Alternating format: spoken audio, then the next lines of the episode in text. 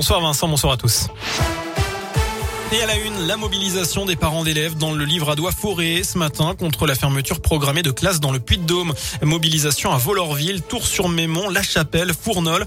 Les classes surchargées à multiples niveaux ne sont pas une solution acceptable pour nos enfants selon eux. Notez qu'une pétition en ligne a été lancée avant une nouvelle réunion ce jeudi avec l'inspection d'académie qui prévoit pour l'instant 35 fermetures de classes en septembre dans le département. Les profs qui se sont aussi rendus au ministère de l'Éducation nationale ce mardi, les principaux syndicats ont rencontré Jean-Michel Blanquer pour discuter du futur protocole sanitaire à l'école. Il doit être allégé à partir de début mars au retour des vacances d'hiver pour toutes les zones.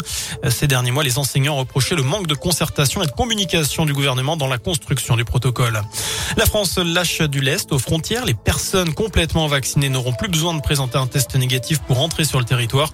Et ce, quel que soit le pays d'origine, la mesure devrait entrer en vigueur d'ici une semaine.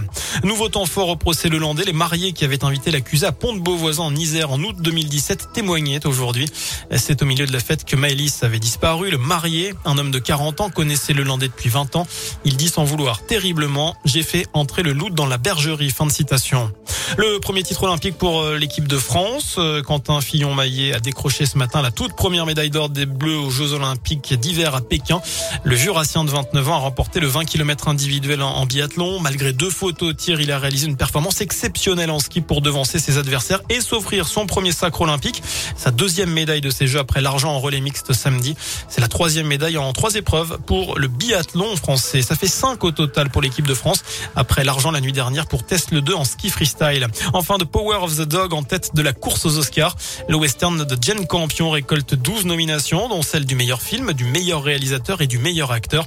Autre favori, le film Dune de Denis Villeneuve, nominé dans 10 catégories. Voilà pour l'essentiel de l'actualité. Je vous souhaite une très bonne soirée.